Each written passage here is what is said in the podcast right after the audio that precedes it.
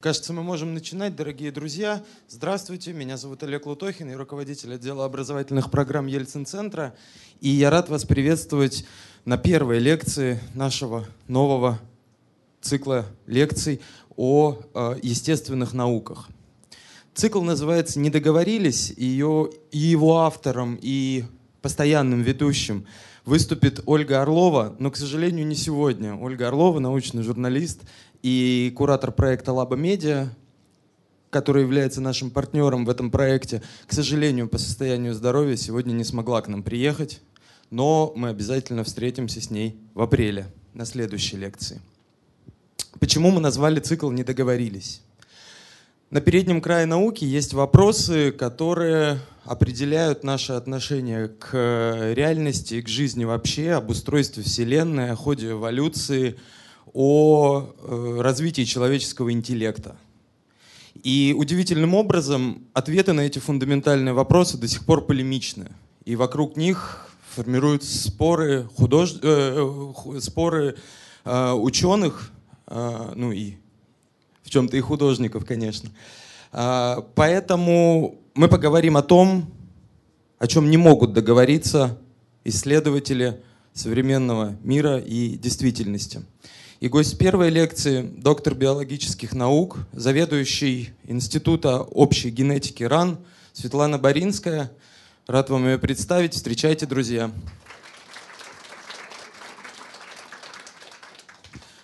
Ну и прежде чем начать, мы хотели, друзья, спросить у вас, о чем вы хотели бы узнать, э,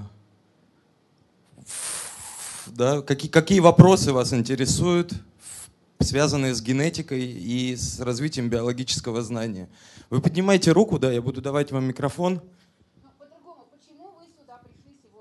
Я, я хотел бы узнать вот у, у вас, да, конкретно, верите ли вы в существование генов?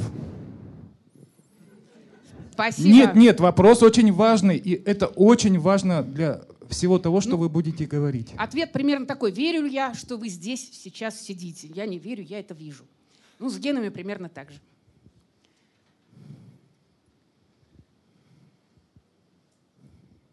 Гены и расы. Откуда вообще расы взялись, если люди произошли из одного и того же места? Спасибо. Ответ на этот вопрос будет в лекции. Уверены ли вы, что современное развитие генетики позволяет достаточно четко связывать вот эти вещи? То есть гены, этнопсихологию, расовые отличия и так далее. Спасибо. Вы пришли по адресу. Как раз об этом мы будем сегодня говорить. Определяют ли гены, гены принадлежности к одной и той же расе и отсюда способности, допустим, у негров – к атлетике, у, бел, у желтых к математике, у белых к искусству. Спасибо.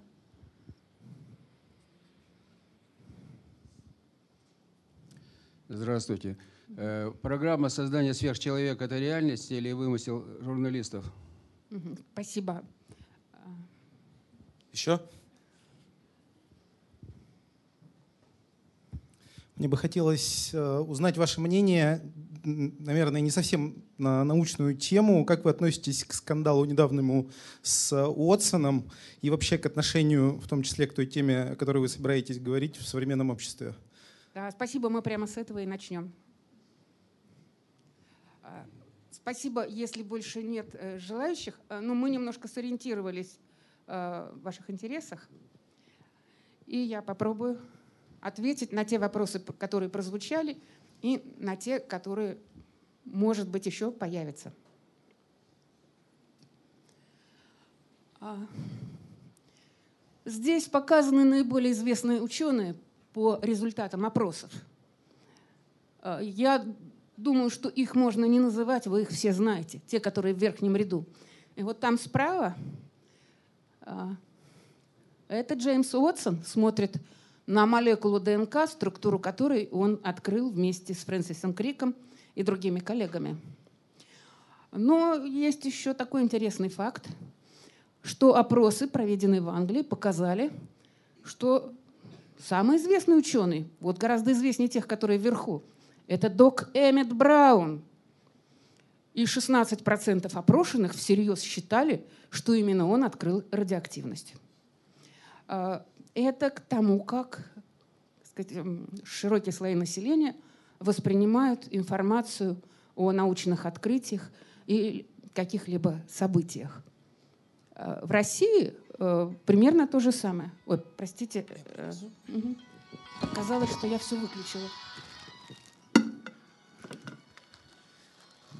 Друзья, как бы заполняю паузу, я хочу вам сказать, обратить ваше внимание, что у нас есть для вас сегодня, для трех из вас у нас есть подарки. Э, это призы за самый лучший вопрос. Поэтому слушайте и готовьте свои вопросы. Они тоже считаются, да. А,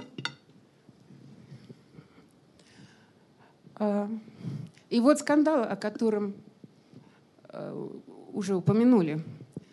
Э, Джеймс Уотсон, величайший ученый, в этом нет никаких сомнений. Он сделал эпохальное открытие вместе со своими коллегами, открыл э, структуру ДНК, двойную спираль, и показал, как из структуры выводятся свойства ДНК, ее способность к репликации, к воспроизведению.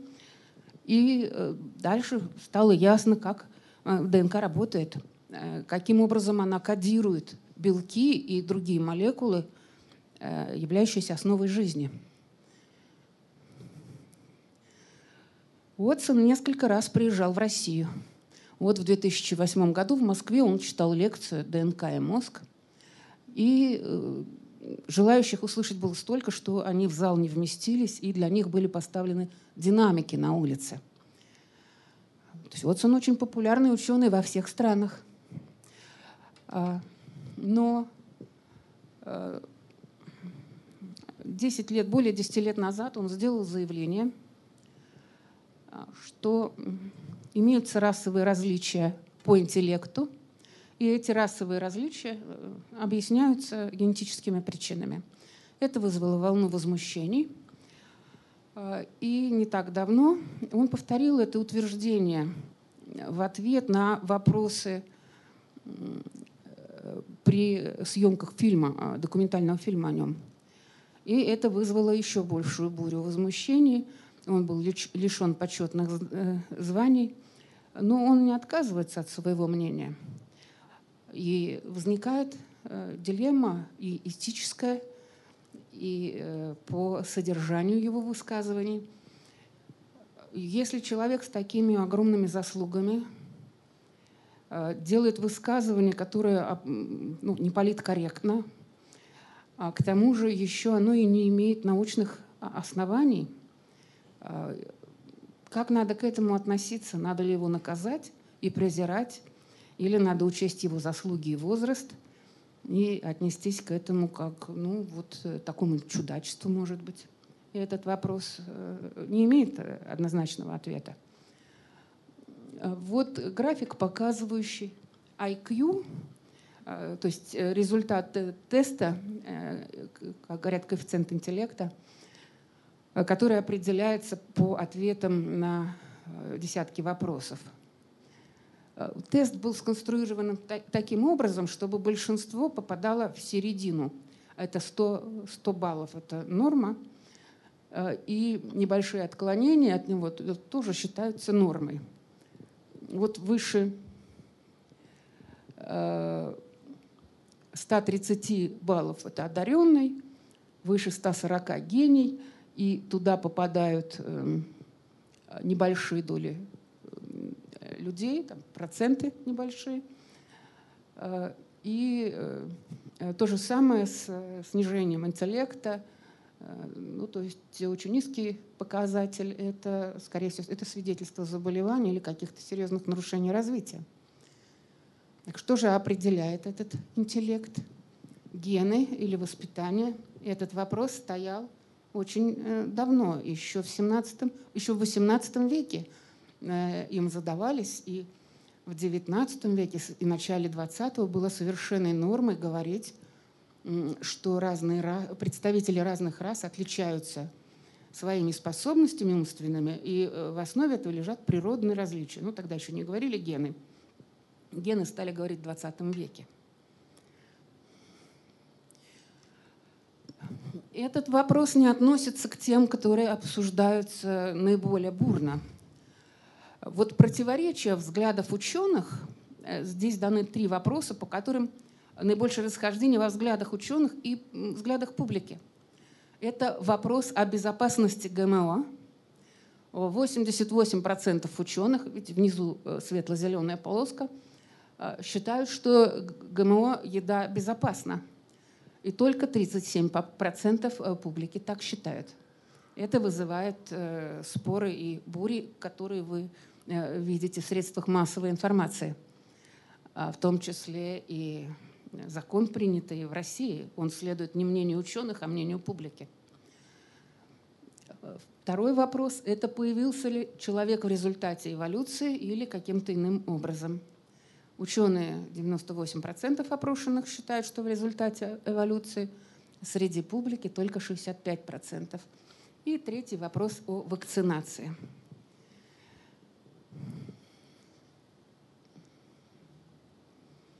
Когда мы обсуждаем какие-то вопросы, кому люди доверяют?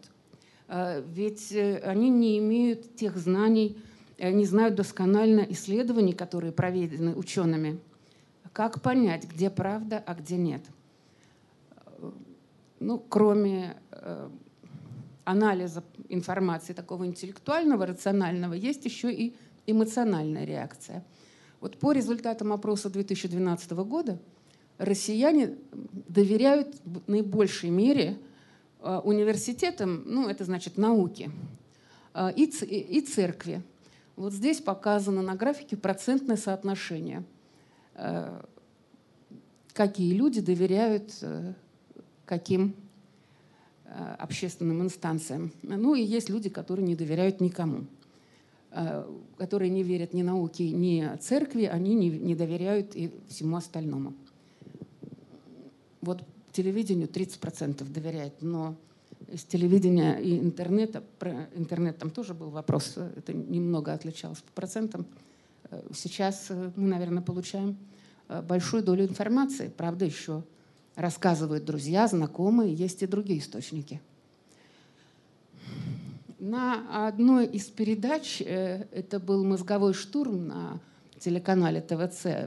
Эту передачу вела прекрасный журналист Анна Урманцева. Э, мы обсуждали со священнослужителями, я и мой коллег Михаил Гельфанд, обсуждали со священнослужителями происхождение человека. Но мы почти во всем были согласны. Это были очень грамотные священнослужители.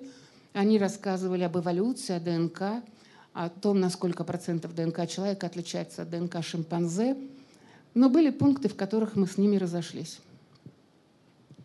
Это э, то, что мутации у человека появились только после грехопадения, а до этого их не было, видимо. Я вот этого никак не могла понять, почему грехопадение имеет такой мутагенный эффект. И, к сожалению, не успела это выяснить. И э, еще был пункт, что мы, генетики, считали, что процесс эволюции – идет по естественным причинам, а наши оппоненты считали, что все происходит по воле Божией. И я попросила их ответить, каким образом они получают знания. А, потому что мы ставим эксперименты, проверяем гипотезы экспериментально, делаем выводы и дальше исследуем по такому же принципу. Есть определенная методология научная. А как же священники получили свои знания, вот люди верующие. И получила такой ответ. Имеется познание рациональное, эмпирическое, а есть познание религиозное, которое является божественным откровением. А вот я узнала, что есть два типа познания, и то, что я рассказываю, относится только к первому типу, эмпирическому.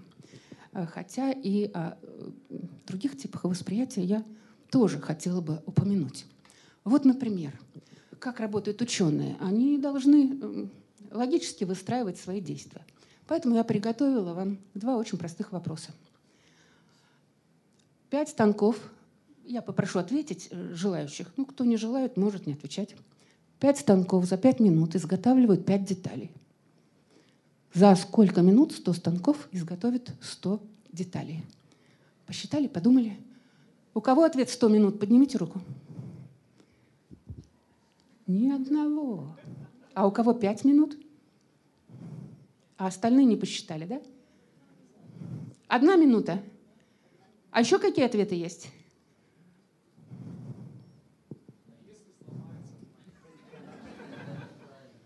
Я поняла, уклонение ответ, от ответа. Хорошо, ну поднимите руки, кто посчитал, сколько минут. Ага, остальные не успели посчитать. Спасибо. А, значит, э, при опросах, э, ну там плюс-минус, 40-50% э, говорит, что 100 минут или какая-то еще другая цифра, но не 5. Если вы подумаете немножко больше, может быть, целых 5 минут, то вы поймете, что это правильный ответ. 5 минут. А вот вторая задача. Ну, если кто-то работает в школе, я знаю, сейчас запишут или скажут, какие хорошие олимпиадные задачи. Ну, мне так говорят на лекциях. Кувшинки покрывают часть озера. За день их площадь увеличивается в два раза. За 48 дней они покрыли все озеро. За сколько дней они покрыли половину озера? А у кого 24? Спасибо. Вы не подвели. Тоже пополам отвечают. 24 и 48. Понятно, что не то делят. Я хотела дать это как пример очень простых вопросов, которых не надо там разбираться в каких-то сложных э, экспериментах. Это очень простые вопросы, но половина людей не могут на них ответить, даже если немножко подумают. И когда человек ответил, что 100 минут э, потребуется станкам, чтобы изготовить 100 деталей. Ему потом очень трудно понять, а почему же 5? Он высчитывает на бумаге что-то, только потом доходит. Я хотела проиллюстрировать этим, что более сложные вопросы люди воспринимают не потому, что они, может быть, их поняли, а потому, что им больше понравилось. Бывает такой момент. Вот. 100 минут называется вежливо интуитивный ответ, а 5 минут рациональный или э, аналитический. Я рада вам, что вам понравился этот слайд. Э, потом будет видео, можно будет там посмотреть. Э, я рассказала немножечко о том, как получать научные знания, как люди их воспринимают, совсем чуть-чуть. Но теперь мы перейдем к более подробному изложению происхождения э, человечества, расы, народов.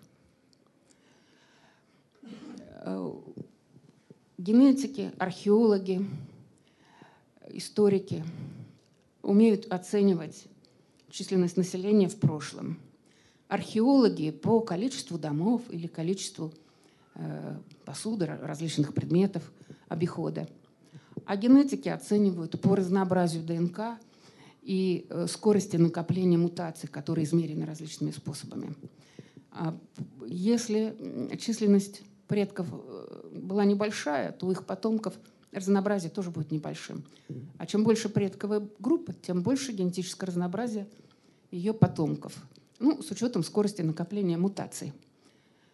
А, сейчас население Земли это несколько миллиардов, а в далеком прошлом их было, людей было намного меньше. Считается, что когда э, человек появился, ну, понятно, что это было не одномоментное действие, но 200 тысяч лет назад появился наш предковый э, вид в Африке, предковая группа, э, которая э, дала э, все современное человечество. А, то есть мы представляем их потомков. И численность этой группы считается около 5 или 30 тысяч человек всего.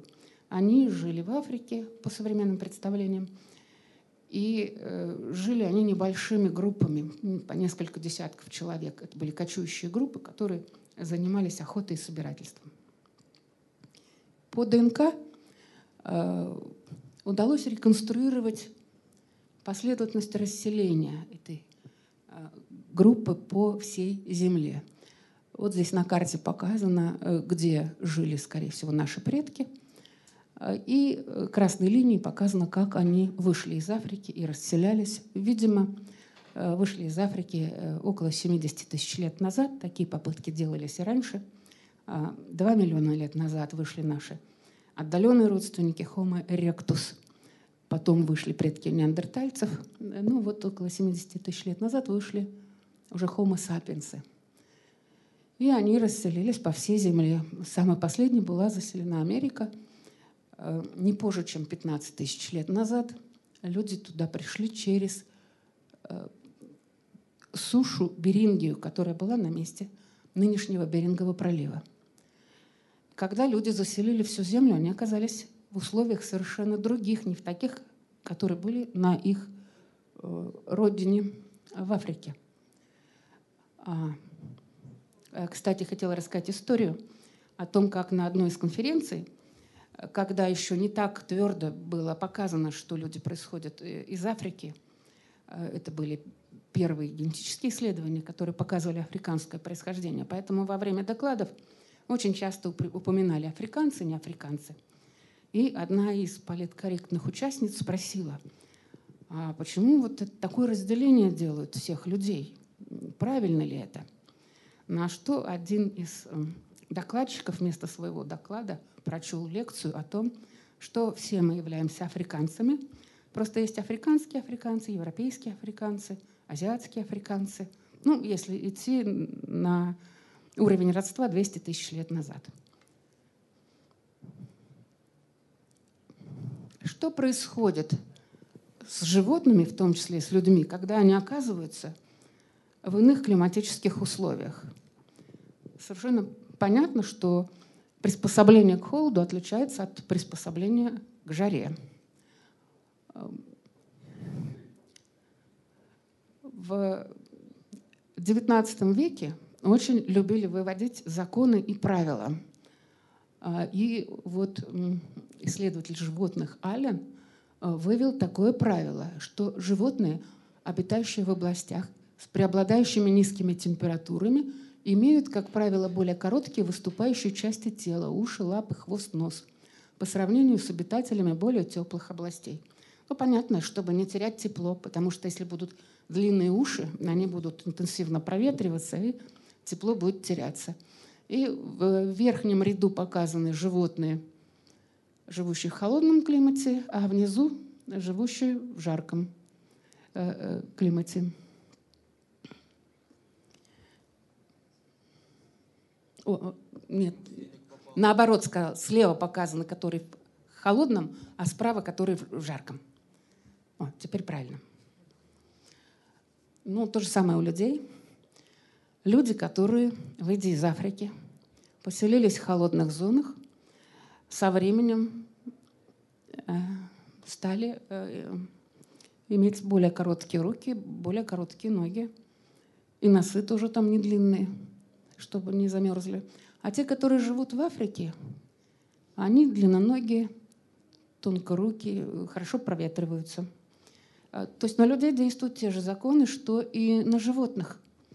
И когда человек оказывается в условиях, в которых требуются определенные приспособления, то из поколения в поколение происходит отбор. Если будет интересно, я могу рассказать, как это сейчас исследуется на уровне ДНК. Для того, чтобы это рассказать и объяснить, чем отличаются друг от друга люди, или разные, народы или расы на уровне генов, я очень коротко расскажу, как работают гены. У гена имеется вот э, этот ген. У него имеется рабочая такая часть. Она кодирует белок. Э, с этой части гена считывается информация, которая превращается потом в белок, по ней синтезируется – белок, э, эта информация считывается в виде молекулы РНК, там синтезируется белок, который выполняет в клетке очень много важных работ, и строительные, и ферментные, и многие другие. Но у гена эта часть, многим известно, что гены кодируют белки, которые делают всю работу в клетке. Но у гена есть еще очень интересный участок. Это регуляторный участок. Это как бы кнопка, которая включает и выключает ген. Э, на ДНК нет, конечно, вот такой кнопки. Это условное обозначение. Там просто последовательность букв нуклеотидов, из которых состоит ДНК. Но это особая последовательность слова, которая показывает, что здесь может начаться синтез РНК, с которой потом в клетке будет синтезироваться белок.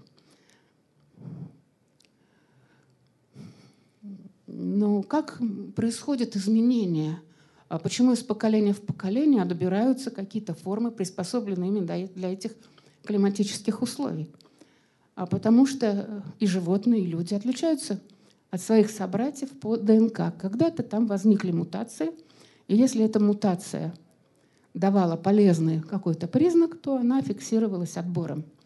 Вот эта яркая звездочка показывает э, когда-то произошедшую мутацию. И как действуют мутации? Попытаюсь объяснить это вот на таком примере анекдота. Есть анекдот, э, когда рабочий пришел наниматься на работу, и его спрашивают, что вы умеете делать? Он говорит, копать. А еще что? Не копать. И вот ген, как этот рабочий, умеет копать или не копать. Вот это исходная ситуация. У нас есть ген, который работает и может обеспечивать какие-то функции.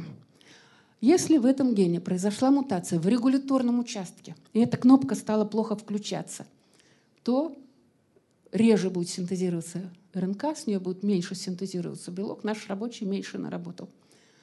Такие же изменения могут произойти, меньше будет работающего белка, и он будет хуже работать, если мутация в белок кодирующей части гена.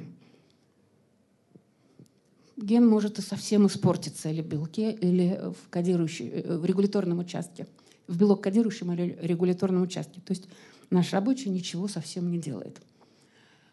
Ген может потеряться, рабочий ушел. И это показано на уровне ДНК. Сравнивают ДНК человека, ДНК обезьян, ДНК мышей – разных видов и показывают, где произошли мутации, которые выключили ген, или где произошли выпадения гена целиком или частично. Например, устойчивость к вирусу иммунодефицита связана с э, выпадением участка гена. Из-за этого белок не работает, э, а белок – это посадочная площадка для этого вируса. Поэтому люди, у которых испорчены гены вот этого белка посадочной площадки – они устойчивы к ВИЧ. Таких людей всего 1-2% на э, севере, северо-западе Европы. Самая высокая частота этой мутации у русских, финнов и эстонцев.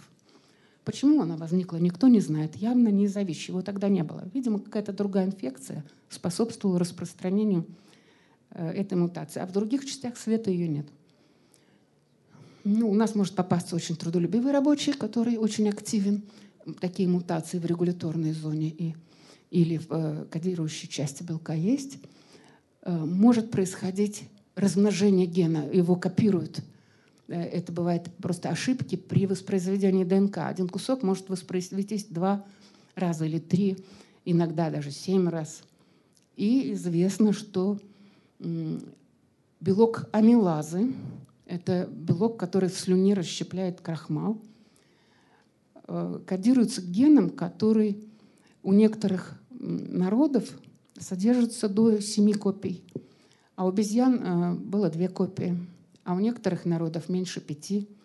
И когда сравнили это с тем, что они традиционно едят, оказалось, что у тех, кто ест больше крахмалистой еды, у тех больше копий этого гена. Ну, потому что он был полезен для переваривания пищи. Иногда в регуляторном участке, вот тут структурном уже э, мутации не имеют значения, а в регуляторном происходит мутация, которая меняет время включения гена.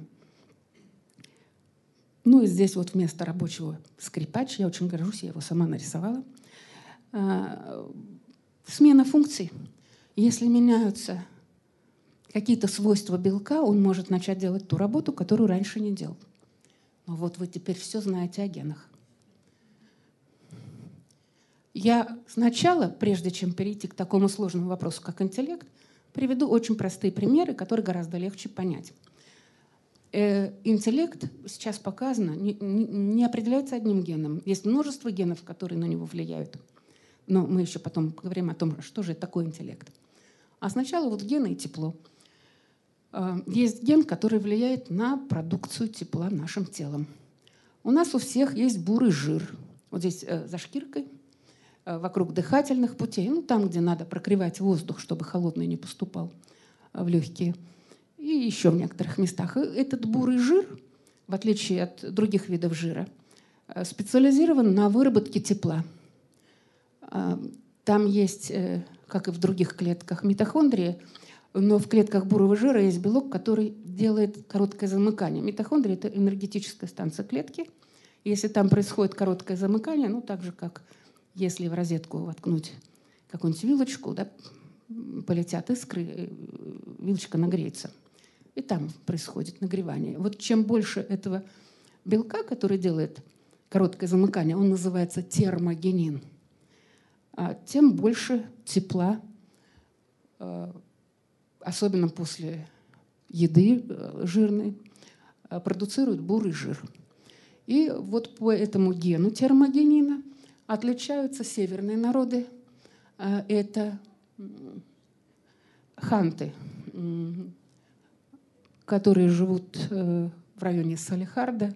Мы ездили с экспедицией, собирали там кровь у них и показали, что у них очень активный ген термогенина – а у представителей Африки, тоже мы исследовали, у нас есть такие образцы от студентов, которые учатся в России, у них оказался этот ген ленивый. Им не надо много тепла, чтобы вырабатывалось, у них там и так тепло. Очень простой пример, понятный. На севере отбираются высокоактивные гены, на юге низкоактивные. Гены и еда. Тоже очень простой пример –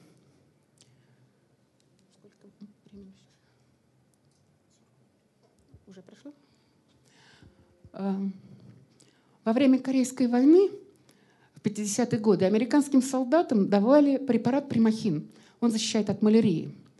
Но некоторые солдаты э, взяли и умерли. И все эти солдаты происходили из района Средиземноморья. Либо африканцы, либо э, итальянцы. Оказалось, что примахин у них приводил к гемолизу эритроцитов. Они лопались потому что у них была мутация, которая делала эритроциты нестабильными. Эта мутация была распространена в тех районах, где встречается тяжелая малярия. А, когда малярийный плазмодий проникает в эритроциты, он дестабилизирует мембрану эритроцитов. А если из-за мутации они и так нестабильные, то эритроцит лопается, инфекция не развивается. Таким же образом действует примахин – он дестабилизирует мембрану, и если э, плазмодий попадает в такой эритроцит, эритроцит лопается, инфекция не, не развивается, лекарство защищает. Но если у человека уже есть мутация, которая дестабилизировала мембрану, а ему еще и примахин дали, у него просто все эритроциты лопаются без всякой малярии. Ну и было показано, что эта мутация распространена в том районе, где малярия, она защищает от малярии. Правда, от полного доказательства, до полного доказательства, от момента открытия прошло около 30 лет. Не так просто было доказать, э, кроме совпадения районов, еще мы проводили молекулярные исследования, что это именно э, защитная мутация, а не случайное совпадение. А вот еще один простой пример. Кому можно пить молоко? Некоторым людям гены запрещают пить молоко молочном сахаре, молочный сахар, который содержится в молоке, необходим для питания младенцев, детенышей всех млекопитающих. Но у людей появилась мутация, которая изменила работу этого гена. У всех диких животных и у людей сходно ген э, к взрослому возрасту работать переставал, потому что диким животным и людям в древности никто не давал молока, этот ген был не нужен – но есть и другие причины, почему его надо было выключить. Э, ген расщепля... кодирует белок, который расщепляет молочный сахар. Поэтому, если он работает, молочный сахар расщепляется, все в порядке. А если ген не работает, нет этого белка, который расщепляет молочный сахар. Вот здесь вот слева молочный сахар, а справа глюкоза, галактоза. Ну, чтобы вы понимали, что это наука, должны быть красивые картинки. Так вот, этот фермент э, который расщепляет молочный сахар, лактозу. Э, в древности у всех людей выключался, а потом появилась мутация, которая не давала ему выключаться, этому гену. А появилась она после появления молочного животноводства. То есть, может, она и раньше появлялась, но она была никому не нужна, и никто ее не замечал, она исчезала. А когда появилось молочное животноводство, ценный ресурс молоко, э, люди стали его пить, и у них закрепилась эта мутация. У, у всех детей 100, 100, почти 100%. Редкие бывают нарушения, очень редкие, когда ребенок не усваивает молоко. Но обычно все дети могут пить молоко, иначе как бы они выживали. А у взрослых, у финнов 15% не могут, у русских от 35 до 50% не могут, в зависимости от региона проживания. У китайцев, японцев 98% взрослых не могут пить молоко. Это не значит, что они не могут выпить чайную ложку. Чайную ложку обычно могут. До стакана можно выпить, если этот ген не работает. А если больше, делается масса неприятных Э, симптомов, расстройства желудка, и люди стараются это обычно избегать. Но некоторые, имея симптомы, не догадываются, откуда они, и продолжают молоко все-таки употреблять. Примерно в 22 года отключается этот ген у русских. Мы проверяли это. А это карта, как распространена непереносимость молока у взрослых – вот высокая доля переносимости на северо-западе Европы. И вот интересно, и в Африке есть, и э, в арабских странах тоже есть переносимость молока. Там произошли другие мутации. Э, это один ген, один признак. Про алкоголь рассказывать? Но я тоже думаю, что это очень интересная тема и очень важная для нашей страны. Слева показан график продолжительности жизни мужчин, ожидаемая продолжительность жизни мужчин. Э, синяя линия в странах Европейского сообщества, а красная в России. От 50 -го года здесь до 2010 -го. Вы видите, что в России намного ниже продолжительность жизни. А вот здесь в середине 80-х, видите, она резко увеличилась. Это Горбачевский полусухой закон – Хотя тогда и говорили, что народ пьет самогон, и это вот вредно. Нет, это ограничение спиртного имело очень хороший эффект а, в отношении продолжительности жизни. И одновременно резко снизились прямо в течение месяца после запрета. Убийство, самоубийство, дорожно-транспортные происшествия, бытовой и производственный травматизм и сердечно-сосудистая смертность. Это все связано с потреблением алкоголя. А справа такой же график для женщин. А, вот когда это обсуждалось, Геннадий Онищенко сказал замечательную фразу. Ну, иногда говорит замечательные фразы. Главным критерием эффективности власти является кладбище. Ну, как долго люди живут, насколько они здоровы.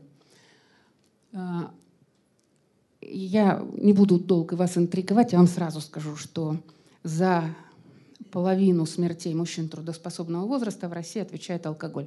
Сейчас в связи с введением ограничений продажи алкоголя в ночное время а, снизились эти цифры. Но несколько лет назад еще были вот такие ужасные высокие показатели. Больше всего мужчины пьют в возрасте 30-35 лет. Вот это потребление алкоголя по возрастам у русских мужчин. Женщины пьют в 4 раза меньше, и мы здесь это не, не успеем рассмотреть. А, вот э, падение смертности после введения антиалкогольного закона Горбачевского в 1985 году. Вот в июне ввели, видите, смертность резко упала сразу. Это смертность мужчин. Вот эта смертность людей в зависимости от уровня образования. Во всех странах люди с более высоким образованием живут дольше. Э, вот в Финляндии синим показано – высшее образование, не смертность, а, а продолжительность жизни. Люди с высшим образованием от э, конца 80-х к концу 90-х продолжительность жизни выросла. Со средним образованием продолжительность жизни ниже, но тоже выросла. И ниже среднего образования тоже выросла. А в России в конце 90-х годов произошел демографический кризис. Прежде всего, э, связаны с э, возросшим потреблением алкоголя. После распада Советского Союза ограничения продажи были сняты. И люди с высшим образованием продолжительности жизни не потеряли. Это вот красная линия, да? А люди с более низким уровнем образования стали жить меньше. Конечно, и стресс, и все события тоже все это влияли, но основной причиной снижения был рост потребления алкоголя. А, есть ген, который регулирует расщепление алкоголя. После того, как мы примем спиртного, у нас в печени, ну, так биохимия устроена, спирт превращается в токсичный ацетальдегид. И э, вверху показаны два рабочих. Один спирт превращает в ацетальдегид, этот яд, а второй этот яд расщепляет. Вот это стандартная ситуация для жителей Европы. А вот в Китае и Японии это устроено по-другому. Первый этап идет, очень быстро. А, то есть эйфории очень мало, потому что спирт быстро-быстро перешел в яд, в, в ацетальдегид. От него болит голова, сердцебиение, пот, Э, краснеет лицо. А, а второй этап у них, у многих вообще не работает фермент, и у них в результате накапливается токсин, поэтому они не могут много выпить. А если они выпивают больше там, нескольких наперстков, то э, плохо себя чувствуют. Если кто-то скажет, а я видел китайца, и он пьет, вот еще как, не 100% китайцев, только 70 имеют такие особенности. Так вот, э, этот фермент, вот частота его распространения, ага. Э, Ча часто э, работающий, быстро работающий фермент, чаще всего встречается в Китае и Японии. В России только 10% русских имеют такую особенность, в Южной Сибири немножко побольше, там до 30% населения имеет такую особенность. А вот э, второго варианта, который не работает в России, практически нет. Вот он только в э, Юго-Восточной Азии. И вот мы провели исследование, как быстрое образование токсина из этанола влияет на потребление алкоголя. Понижает потребление на 20%. Ну, понятно, человека голова болит, э, плохо себя чувствует, значит, пьет меньше, да? Это не только у русских, примерно 20%, в других странах тоже показано очень много исследований, цифра примерно такая. Но что интересно, а, оказалось, что снижение разное в группе мужчин с высшим образованием и без высшего образования. С высшим образованием почти в два раза носители вот этого варианта гена – у которых голова болит после спиртного, снижают почти в два раза потребление, а без высшего образования меньше, чем на 10%. То есть у них голова болит, но они пьют. И что интересно, то же самое с уровнем стресса. А, у мужчин, которым гены мешают пить, у них уровень стресса ниже. Вот здесь на этом графике показан уровень стресса. Справа голубенькие – это те, кому гены разрешают пить, у них уровень стресса выше. А желтенькие – это те, кому ген мешает пить, у них уровень стресса ниже. А без высшего образования, ну там разница незначимая. Это тоже один ген, один признак. Но он зависит, как оказалось, как он проявляется от уровня образования.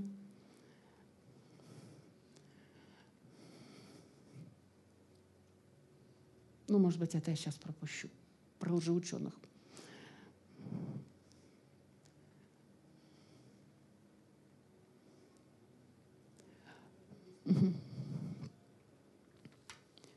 Я про пользу лучше высшего образования расскажу.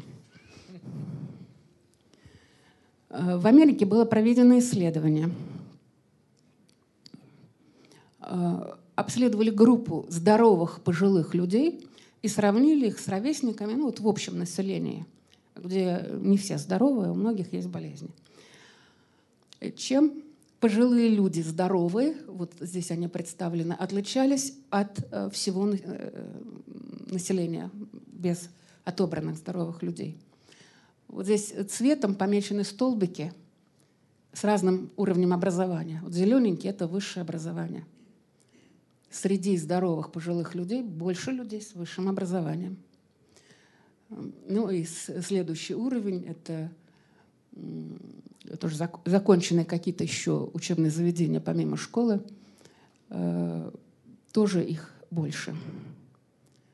То есть получается, что высшее образование способствует здоровому долгожительству, получается так. А, кстати, когда исследовали гены, то оказалось, что у них нет, тоже нет никаких специальных генов для здоровья, а, но зато у них было меньше вредных мутаций. А, это было показано при полном исследовании генома. И вот другое исследование, которым изучали влияние экономического статуса, социального статуса и образования на продолжительность жизни – для белых мужчин, вот здесь вот левый столбик, вот этот, это мужчины, которые выросли в плохих условиях, в бедных семьях и не имеют высшего образования. Вот этот рядом столбик оранжевый, это те мужчины, которые выросли в состоятельных семьях, но не имеют высшего образования. Вот у них плюс один год жизни. А вот здесь голубой столбик, сеточку, да, это тоже бедные семьи, которых удалось получить высшее образование мужчине. И они сразу получали плюс 5 лет жизни. То есть это исследование показывает, что богатство давало один год, ну не то, что там богатство, просто благополучные семьи, а высшее образование, даже если был бедный, давало плюс почти 5 лет. Ну, если и богатый, и образованный, то плюс 7 лет относительно вот самой короткоживущей группы. О чем это говорит? Сколько минут у нас еще осталось? Я думаю, что 15 минут перед тем, как мы перейдем к общению. Угу. Я вам показала пример действий очень простых генов, на, а, которые вовлечены в адаптацию к климату, к питанию, а, влияют на поведение. Кстати, среди людей с высшим образованием чуть-чуть чаще встречаются носители варианта гена, которые не дают пить. Ну, видимо, они готовятся к зачетам вместо того, чтобы участвовать в вечеринках. Это предположение. А, то есть действительно есть гены, которые влияют на очень многие признаки человека. Я вам показала, как отличаются жители разных географических регионов, я не упоминала расу, по этим генам. Ну, например, адаптация к холодному климату и у представителей европеоидной расы, и у монголоидов проходит по некоторым генам совершенно одинаково. Э, то же самое э, адаптация к потреблению молока. Она имеется и у жителей Европы, где было очень э, хорошо развито молочное животноводство, и у жителей Африки – в тех группах, где молочное животноводство было тоже развито. Правда, в Африке другие мутации. Мы по этим мутациям можем сказать, откуда человек происходит, из Европы или из Африки. Ну, некоторым приближением мы можем назвать расу. Но сказывается ли это на чем-то, на работе этого гена? Нет, мутация работает, мутация разная, работают примерно одинаково. То, что касается гена, который мешает пить, в Африке тоже есть мутация, не такая, как у европейцев или э, у азиатов, которая мешает пить. Сходный эффект. Если гены влияют на интеллект? Во-первых, как измерять интеллект? Есть такой тест IQ, который я упоминала, и есть исследование влияния генов на IQ. Но э, больше исследований, когда вместо IQ используется высшее образование. Действительно найдены некоторые гены, которые делают более вероятным получение высшего образования. Ну, например, один ген э, делает более вероятным то, что человек будет учиться на три месяца дольше. Ну, не второгодник там имеется в виду, а просто по уровню образования, продолжительность э, получения образования. Чем дольше учился, тем выше образование. Ну, три месяца — это не очень много и механизмы действия этого гена пока еще не ясны. Джеймс Отсон опирался в своих утверждениях на работы исследователей, которые очень некорректно подбирали свои данные. Есть ли другие данные достаточно корректные? Есть, конечно. А почему Джеймс Уотсон ими не воспользовался? Потому что когда он был молодым, я, я так предполагаю, достаточно активно проводились исследования еще в 50-е, 60-е годы и в 19 веке, в начале 20-го такие исследования проводились. И в Америке был э, фонд, пионер-фонд назывался, э, который финансировал эти исследования. И изобретатель IQ Ганс Юрген Айзенг тоже получал деньги от этого фонда. Э, и с этим были связаны авторы нашумевшей книги Забел Курв «Колоколообразная кривая», которая ну, российская. И можно было издавать такие книги. И, и это не считалось плохой наукой. Против этого выступали. Но в то время ученые, исследователи говорили о пользе сегрегации, что не нужно делать программы поддержки бедных. Почему они бедные? Ну, потому что у них гены плохие, они глупые. Надо проводить стерилизацию. Это было в э, первой половине 20 века. И вы, наверное, слышали, что были программы стерилизации.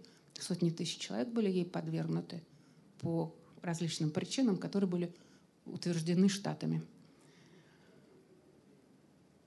Но я думаю, что человек, который вырос в такой среде, впитал это в юности, мог нерационально отнестись к пересмотру этих взглядов. Нет в настоящее время никаких научных доказательств того, что различия генетические определяют какие-либо различия в э, интеллекте представителей разных рас. Да и эти представители, они очень разные. Э, разные группы африканцев отличаются друг от друга намного больше, чем жители всей Евразии. Ну, потому что из Африки вышла небольшая группа, которая дала потомство, заселившее Евразию и Америку. А основное генетическое разнообразие осталось в Африке – то есть научных оснований у утверждения Джеймса Уотсона нет. Почему он так сказал? Ну, это вопрос к его биографам. Я считаю не вполне этичным такому э, заслуженному пожилому человеку задавать такие провоцирующие вопросы, при том, что точка зрения его известна. Может быть, если бы ему было не 90 лет, а столько, сколько ему было, когда он открыл ДНК, он смог бы познакомиться со всеми исследованиями и изменить свою точку зрения, которую он впитал, скорее всего, в молодости. Но машины времени у нас нет, и этот эксперимент нельзя поставить. А как вы считаете, если ученый, он, например, в Америке был очень уважаемый физик, Нобелевский лауреат, который говорил, что необходима сегрегация, и в основе вот плохого поведения специфичного для расы какого-то низкого интеллекта, лежат генетические особенности, не социальные, не то, что э, у представителей разных рас в Америке долгое время были совершенно разные возможности для обучения и развития. Ну, Нобелевский лауреат. Что с ним делать? Лишить Нобелевской премии? Ну, ему же не за это дали ее. Подвергнуть астракизму? Как вы считаете?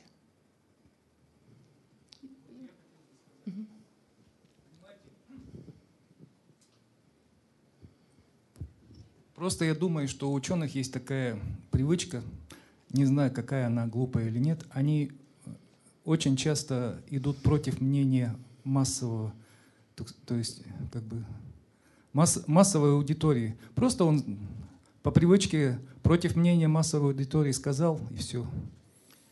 Я так думаю просто, это мое частное мнение. Да, спасибо. Э, я вот начала лекцию с того, что ученые идут против мнения массовой аудитории но они правы. А их э, мнение показано, э, доказывается экспериментальными данными. А мнение массовой аудитории — это эмоции. Их надо учитывать, их надо исследовать. Это работа социологов. Но от этого публика не становится правой. В науке не действует большинство голосов. Нельзя проголосовать за научную истину. Ее могут знать отдельные специалисты, а остальным она может быть еще непонятна. Но спасибо за ваше мнение.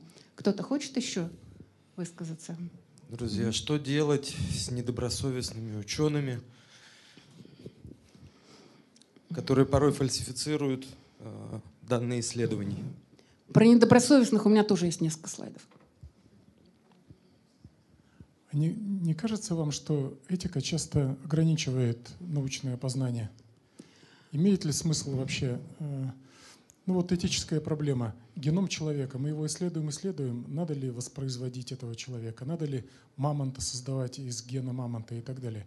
Э, прежде всего, вот это же именно этические и моральные проблемы возникают, но они мешают исследованию, разве нет?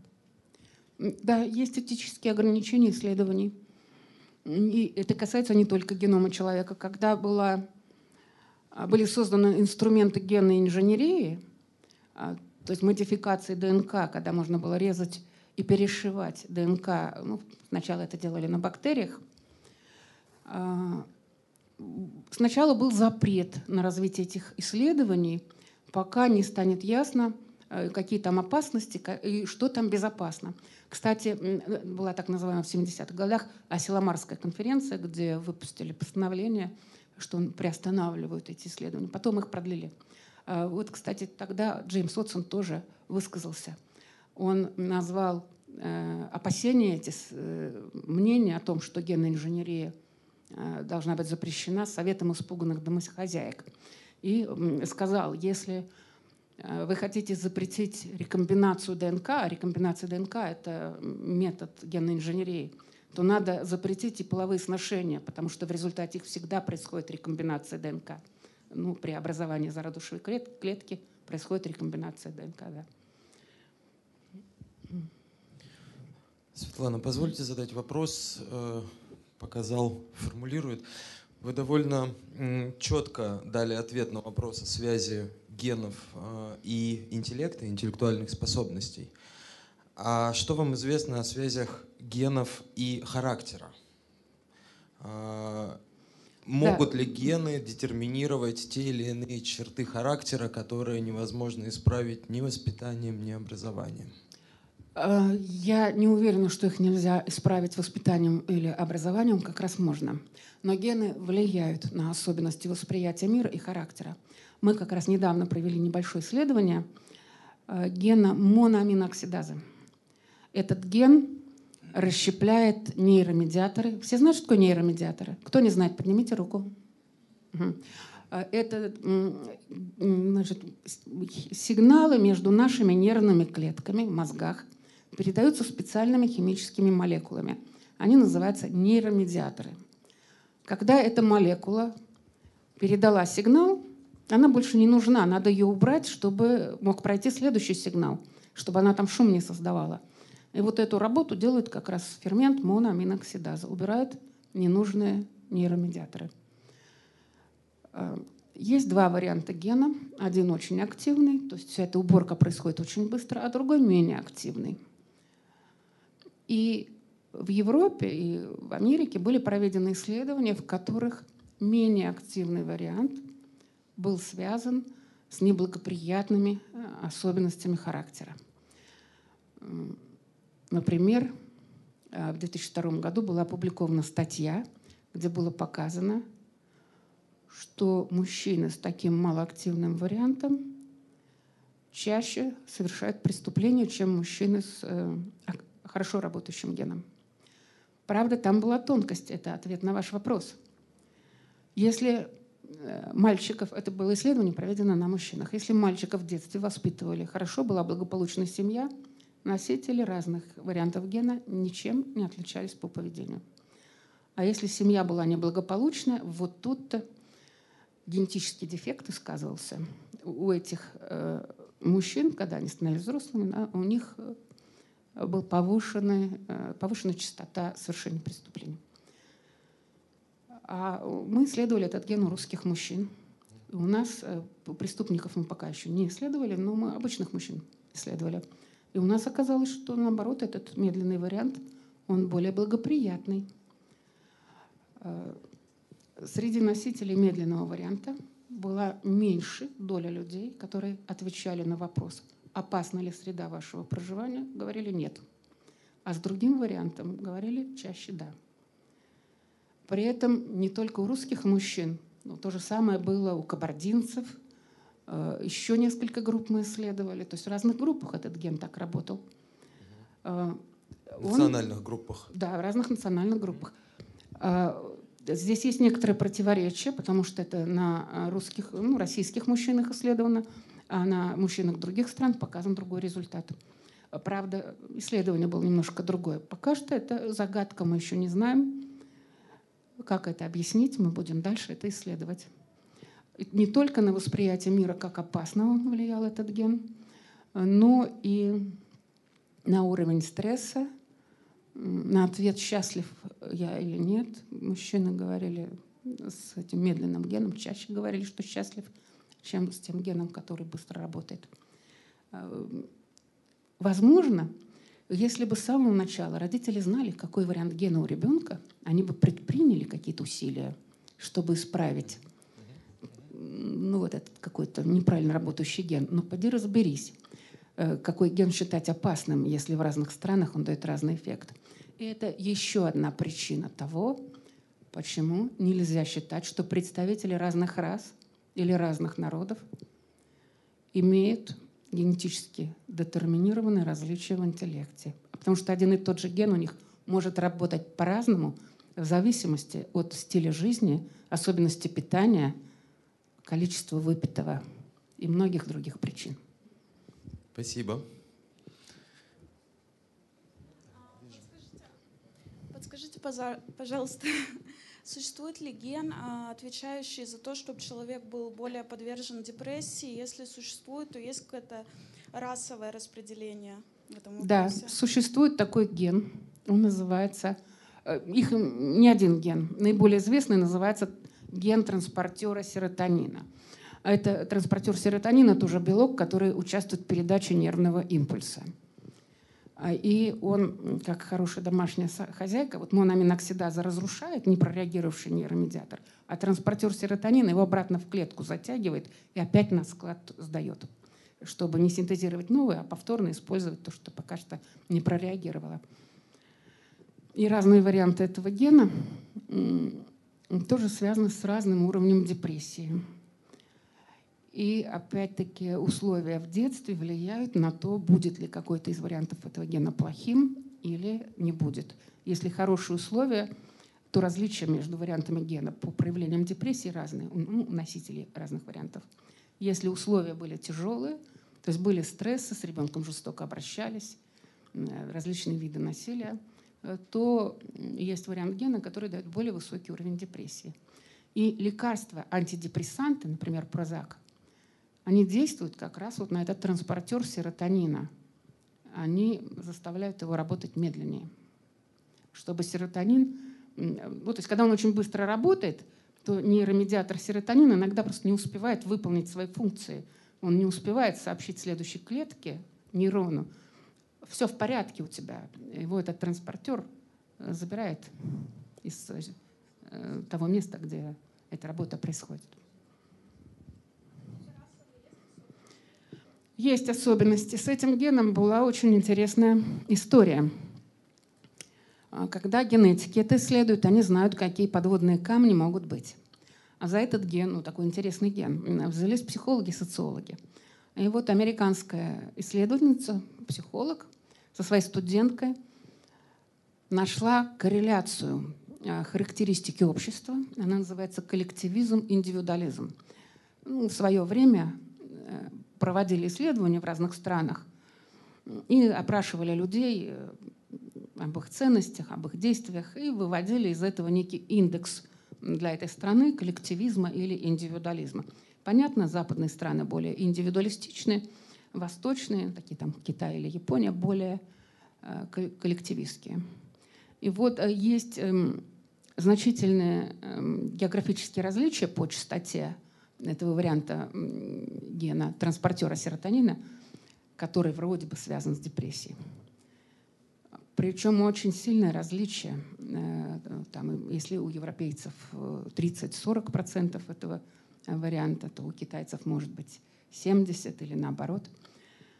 И в Англии провели исследование, еще одно. Написали, что англичане, они такие депрессивные именно из-за этого гена. А та, те американские вот, психолог и социолог, которые я начала рассказывать, они собрали частоты по разным странам и сделали корреляцию коллективизм и индивидуализм. И оказалась прекрасная корреляция. Вот этот ген отличает за свойства народа, за народный характер. Но они сделали очень много ошибок. По сути, они сравнивали не несколько десятков стран, а Европу и Азию, две точки. Потому что географические различия не только по этому гену есть. И они взяли группу европейских стран, ну, они все примерно, с примерно одинаковой частотой, и восточноазиатских. И эти генетики, такие исследования называют ген еды э, палочками вот, китайскими. Потому что, что с чем не сравнив, все будет корреляция для того, чтобы показать. Я понятно рассказываю, да? Это просто географические различия. Все равно с чем сравнивать, они есть. Со всеми культурными различиями будет корреляция. Для того, чтобы наглядно это показать, я взяла дюжину совершенно произвольных генов и провела, э, по которым тоже есть географические различия частот, и провела такое же исследование, их корреляцию. И среди случайных генов четыре штуки нашлись, которые еще лучше, чем вот этот э, транспортер серотонина, показывают корреляцию. Но это означает, какой ген не возьми, если есть географические различия, будет такая корреляция. А, эту статью опроверг, ну так вежливо, в академической манере покритиковал э, грамотный антрополог, опубликовал это. Вот э, статья с ошибками имеет, по-моему, не, ну, несколько сотен цитирований, а статья с разбором ошибок несколько десятков цитирований. И мне очень трудно было переубедить социологов, которые хотели исследовать гены, пытаясь связать их с эм, особенностями, вот, которые они видят в опросниках. Мне очень трудно было сказать, что не будет такой связи. Э, статья, на которую вы опираетесь, это сплошная ошибка. Спасибо большое за интересную лекцию. Подскажите, пожалуйста, у меня, наверное, два есть э, связанных вопроса. Э, Все-таки есть ли, если мы уберем из заявлений Уотсона расовую составляющую, есть ли какие-то лимиты э, у каждого отдельного индивидуума, да, связанные, генетически заложенные, mm-hmm. скажем так, по максимуму и минимуму интеллекта?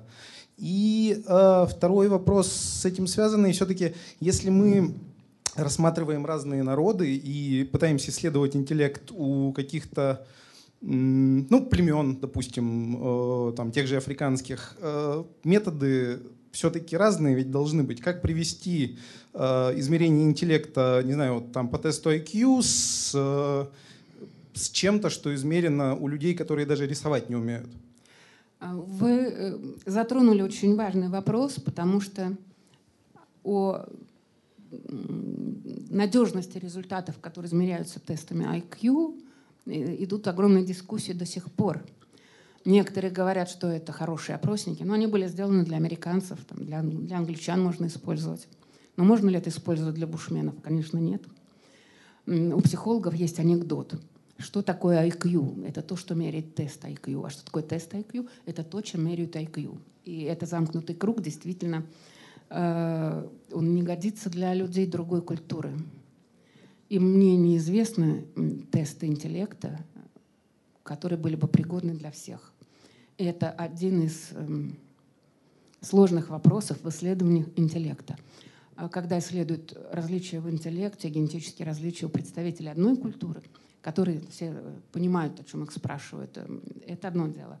Но когда начинают сравнивать э, разные страны, Э, там есть множество подвохов, подводных камней. Но есть исследования, которые, например, включено 100 стран.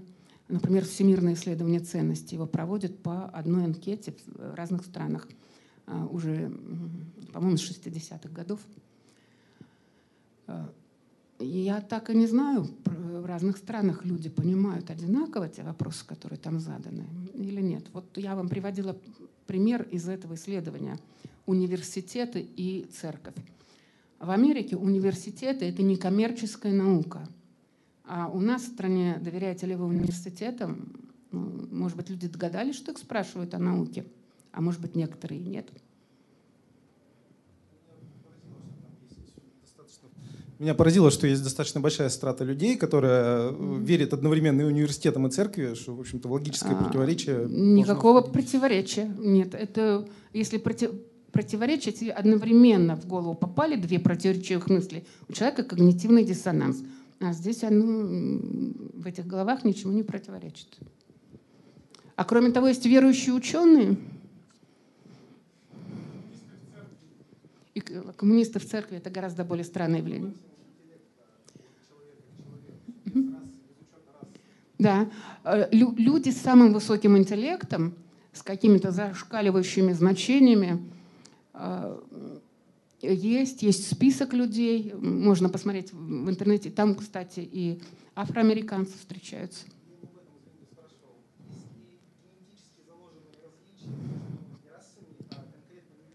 Есть. Генетически, я приводила пример гена, который вот на три месяца повышает уровень э, образования. Абсолютно точно, что есть гены, которые разрушают интеллект. Э, Это гены наследственных заболеваний, при которых э, умственная отсталость запрограммирована.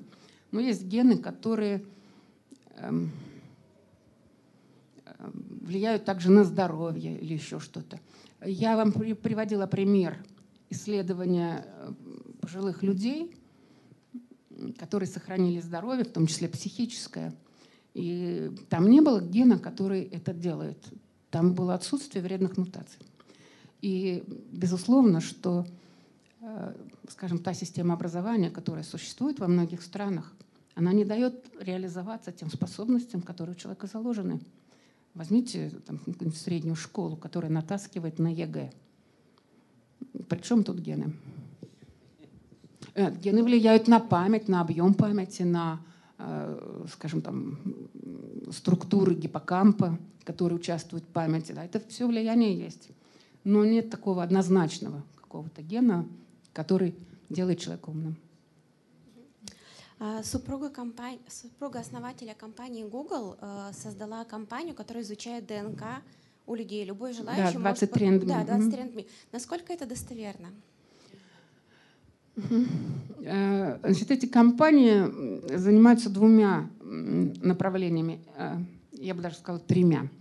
Э, Первое – это происхождение и точность предсказания предков зависит от того, какую базу данных компания собрала.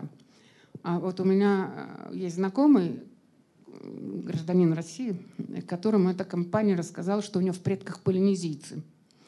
Но просто у россиян мало в базе данных, и поэтому попадает популяция, которая ближе всего географически. Ну там вот полинезийцы оказались. Их там в предках немного было, но все равно странно. Ам, То есть такие э, компании, если у них хорошая база данных, то их предсказания более-менее точные. Если у них предсказания на уровне ваши предки из Африки, из Европы или из Азии, ну, то это очень многих компаний хорошо предсказывают. Но для того, чтобы сделать э, более точное предсказание, надо э, собрать ДНК не просто у людей, которые туда пришли, а по определенному принципу сделать географическую сетку, например, покрывающую Россию. И у нас сейчас такой проект идет очень крупный. Э, Собрать людей по определенным э, географическим локациям, их исследовать. Тогда мы сможем к этой ну, как сказать, генетическому GPS такому привязывать какие-то отдельные образцы. А Вот по такому принципу генетики помогли идентифицировать домодедовского террориста.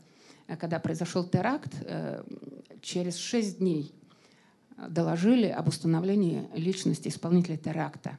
И первые три дня ушли на генетический анализ. А Он показал, из какого района происходил этот человек, о котором ничего не было известно.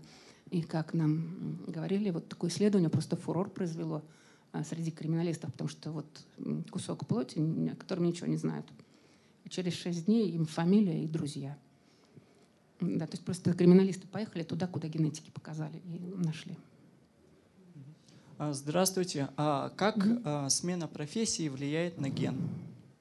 О, у меня есть об этом.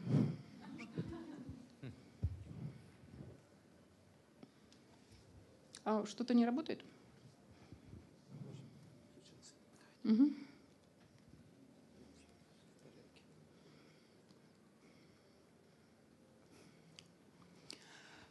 Э, посмотрите вот на этот прекрасный график. Сразу видно, что серьезная наука.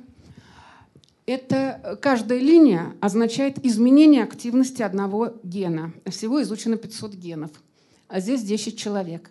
Это японские студенты до экзамена, через два часа после и через сутки после экзамена. Вы видите, вот, э, да, то есть три точки на каждом этом графике. Вот, эм, вот этот, вот видите, очень сильно волновался. Но потом пришел в норму. А вот здесь э, вот он не очень пришел. Э, активность генов меняется ежеминутно, ежечасно, каждый день. Когда мы что-то съели, включаются гены, которые нужны для усвоения этой пищи в слизистой желудка там, или кишечника. Э, когда мы понервничали, включаются другие гены, которые контролируют стресс, активность, повышение активности. Ну, может быть, надо от саблезубого тигра убежать. И потом возврат в норму.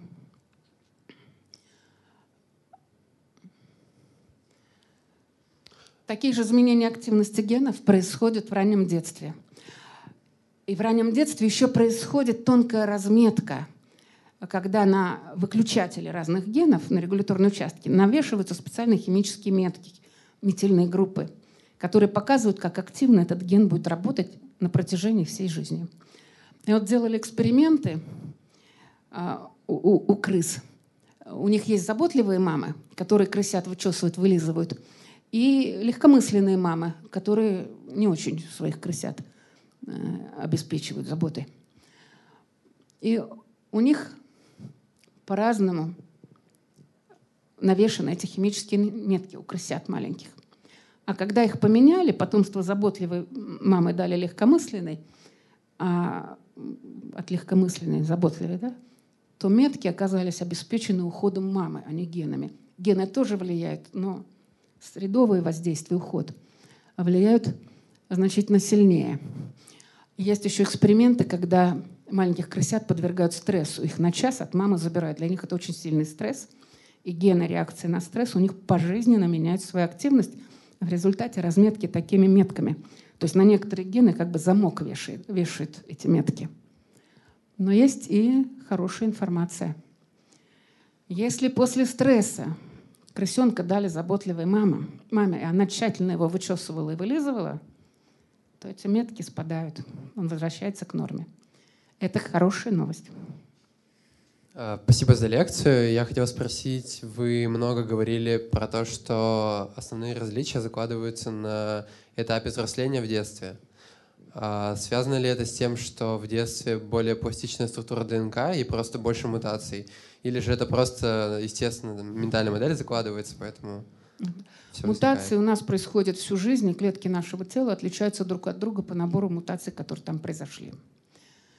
А различия поведения связаны не с тем, что произошли мутации. Хотя есть мутации, влияющие на поведение. Ну, например, есть одна из теорий шизофрении, э, которая говорит о том, что перестройки ДНК во время беременности могут повысить риск. У плода имеется в виду например, там, в результате какой-то активизации каких-то вирусов. А, но, в принципе, поведение, формирующееся в детстве, зависит а, от того, как ребенка воспитывали. А, в детстве очень высокая пластичность нервных связей. Очень быстро они перестраиваются, очень быстро между ними образуются связи. Белки, которые обеспечивают ток э, ионов через нейрон отличаются тем, что у, у детеныша этот ток выше. Э, высокий ток дает больше вероятность образования связи. А с возрастом, вот на мышах показано, этот белок заменяется на взрослый, где такая лобильность утрачивается. И это логично, потому что в детстве надо многому научиться, но не надо всю жизнь менять свои привычки. Хорошие надо усвоить и оставить. У человека по сравнению с другими животными – продлен период пластичности нервных связей. И когда эта пластичность снижается, кроме возраста, зависит от того, какая среда. В богатой среде пластичность нервных связей, способность к быстрому обучению сохраняется дольше. Но это просто уже не генетика. А что там касается генетики, вот э, как раз такими химическими метками эти процессы регулируются, как будут работать гены, э, как они будут замолкать или активизироваться с возрастом. А скорость мутации получается равномерно? Скорость мутации, э, да, равномерно. Ну, если человека пооблучать, то некоторые мутации могут в большем количестве возникнуть. Э, здравствуйте. Я бы хотел узнать, э, э, в недавне, не так давно китайские ученые смогли отредактировать геном человека и таким да, образом две девочки. Да, создать двух близнецов. Мне хотелось бы услышать вашу оценку на этот счет и узнать, возможно ли в будущем какое-то коммерческое применение этому э, случаю или как Этой технологии, да, возможно. Но сейчас ее применение считается абсолютно неэтичным, а, потому что не доказана ее безопасность. По сути, китайский ученый поставил эксперимент на детях. Нельзя ставить эксперименты на людях, используя технологию, последствия которой неизвестны. Это первое. Второе. Он заменил им ген, э, отредактировал как раз тот, о котором я упоминала, эм, кодирующий белок посадочную площадку для вируса иммунодефицита. Эта мутация не является жизненно необходимой. Ну, если бы это были работницы сексуального фронта в будущем, может быть, им бы и пригодилось. Но, в принципе, очень многие люди живут без нее и живут хорошо. То есть мало того, что эксперимент с угрозой здоровью девочек, еще эксперимент, от которого, в общем-то, никакой пользы нет. Такие эксперименты можно ставить и этично на терминальных больных – которым уже ничего не помогло. Ни ученые, ни медики ничего не могут сделать, и человек скоро умрет. Можно использовать согласие людей, заключение комиссиями, комиссии, есть специальные этические комиссии, экспериментальную методику, потому что вдруг поможет. А на э, зародышевых клетках, когда у детей впереди вся жизнь, такие эксперименты делать нельзя. И никакая никакое продвижение технологий это не оправдывает. А, я, например, поддерживаю ограничения рациональные. Когда генная инженерия появилась, появились опасения, ввели временные запреты. Появление геномодифицированных э, организмов вызвало у людей опасения. В некоторых странах есть запреты. Ну вот эти запреты я считаю научно необоснованными, потому что там достаточно хорошо показано, что генно-модифицированные организмы не наносят какого-либо вреда, как э, пища. Не больше, чем обычные продукты. И у известного писателя Лео Каганова есть замечательный текст «Хочу есть ГМО». И он там спрашивает, «А вот вы боитесь геномодифицированных организмов и говорите, что эффект еще неизвестен, не проверен, мало времени прошло. А вы не боитесь читать детективы, и он там пишет одного из авторов, а вдруг от них, у ваших детей, что-то с мозгами сделается, ведь они еще не проверены. Ну вот э, такие ограничения должны быть научно обоснованы. И то, что делал китайский ученый, э, он делал это с нарушением правил, и у него не было необходимых разрешений. То есть кроме того, что он делал то, что недопустимо, он еще и нарушал формальности. Еще вопросы? Да, здравствуйте. Uh, у вас на схеме был показан выход Homo sapiens э, через Бабалемендебский пролив. Почему не по берегу Средиземного моря? Uh, есть разные модели, и вот это тоже момент, в котором ученые еще не пришли к единому мнению. Uh, есть несколько вариантов заселения Земли, они рассматриваются, до сих пор дискутируются, нет одного решения. Э, есть оценки, 90 тысяч лет назад вышли или 70 тысяч лет назад вышли. Э, долгое время считалось, что человек не смешивался с неандертальцами, а сейчас показано, что, вероятно, смешивался с неандертальцем и с денисовским человеком, чьи останки были найдены э, на Алтае в Денисовской пещере – Заселение Америки тоже э, нерешенный вопрос, идут дискуссии. А, одни ученые говорят, было три волны заселения, приводят доводы в пользу этого. Другие говорят, только одна волна. Одни говорят 15 тысяч лет, другие говорят, может, и 25 тысяч лет назад это было. Эти вопросы не, пока что не имеют окончательного решения. Здравствуйте. Ну, современный человек постоянно живет в большом количестве стресса, ну, в мегаполисе, в большинстве Да. И употребление, например, кофеина, чая, стимулирующих препаратов вот в дальнейшем повлияет как-то на наши гены или нет? То есть сейчас идешь по кабинету офиса и везде кофе. И люди как бы вот энергетики, девушка мне подскажет, и, вот, и, и люди как-то так очень эмоциональные. А, Я вам привела пример с тем, а, как появление молока как доступного источника питания привело к изменению генов. Если окажется, что для систематического потребления кофе в офисах необходимы генетические изменения, чтобы сохранить свое здоровье, и главное, репродуктивная активность, такие изменения будут отобраны. Но нам пока что это неизвестно.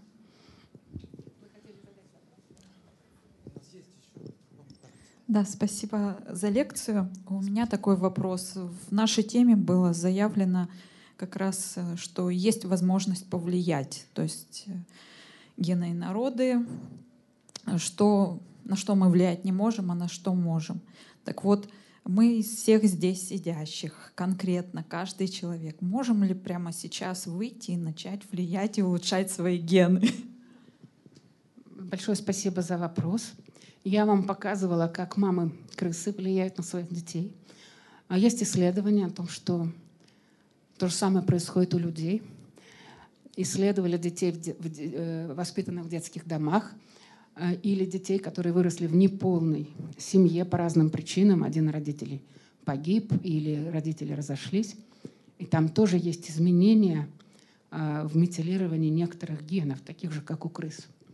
То есть мы влияем на ДНК наших детей, но не тем, что вносим туда какие-то мутации, а тем, что включаем и выключаем гены. Делаем одни гены более активными, а другие менее активными. И да, конечно, вы можете начать влиять на свои гены прямо сразу. А, Например, бросить пить и курить, заниматься спортом, вовремя ложиться спать и не смотреть перед сном телевизор. Это очень хорошо влияет на работу генов. И вести здоровый образ жизни. Это будет изменение работы генов, которое даст вам радость, здоровье и продолжительную жизнь. Но если вы выйдете отсюда, пойдете в бар и напьетесь, это тоже будет изменение работы генов. И мы сейчас исследуем изменения метилирования в зависимости от уровня потребления алкоголя. И там есть очень заметные изменения. Мы можем, ну пока еще не очень точно, но скоро сможем более точно предсказывать просто по ДНК, пил человек и курил в своей жизни или нет. Это все отражается на, не на мутациях, мутации тоже могут быть, не на мутациях, а на уровне химической модификации, которая регулирует активность генов. Так что вы уже давно заняты тем, что меняете активность своим, своих генов. Просто в разные стороны разные люди это делают. Ну, конечно, вы же теперь знаете, вы же теперь знаете, когда вы пьете или когда вы отдыхаете, что вы меняете активность своих генов. А раньше вы этого не знали. Вы теперь можете делать это осознанно. Извините, у меня два вопроса. Первый вопрос. Вот эта субстанция такая широкая, интеллект.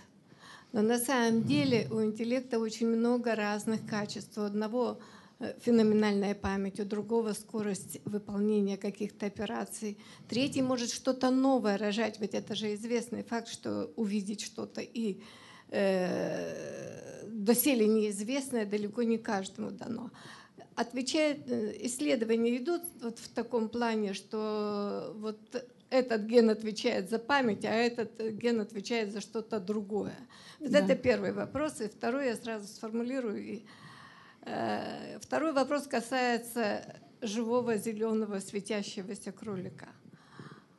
То есть насколько вы верите в социальную ограничение проведения таких экспериментов? Потому что уж если сейчас есть женщины, готовые родить неандертальца, то почему какой-нибудь маме, будущей маме не, не захочется иметь фиолетового ребенка или цвета розового ребенка?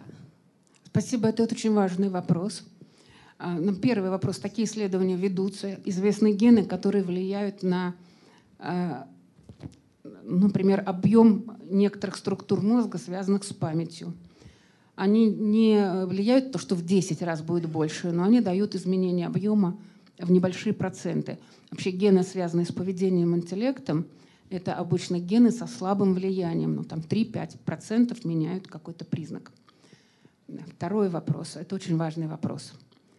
Генетики может, могут разработать методы, которые позволят сделать светящихся кроликов. А, или, может быть, даже разноцветных детей. Пока такого не делают. Но не дело генетиков принимать решения, что из этого нужно обществу, а что нет. Это решение, которое принимает общество. На всех генетических конгрессах имеется секция специально этические, социальные, юридические вопросы генетических исследований. И у нас сейчас в России разрабатываются эти вопросы, есть проекты, а, которые предлагают различные темы для обсуждений и различные решения этих вопросов. Если государство, если общество решит, что это надо, ну, например, соберутся журналисты, домохозяйки, представители а, различных религий а, и чиновники пообсуждают и вынесут решение, а потом публично еще пообсуждают, СМИ пообсуждают, и потом примут какой-нибудь закон о запрете ГМО. Э, ну, это не очень хорошо, но это право общества. То, что касается изменений детей – и генетического тестирования. Ну, например, э, есть родители, которые хотят мальчика или девочку, и врачи-генетики против такого тестирования.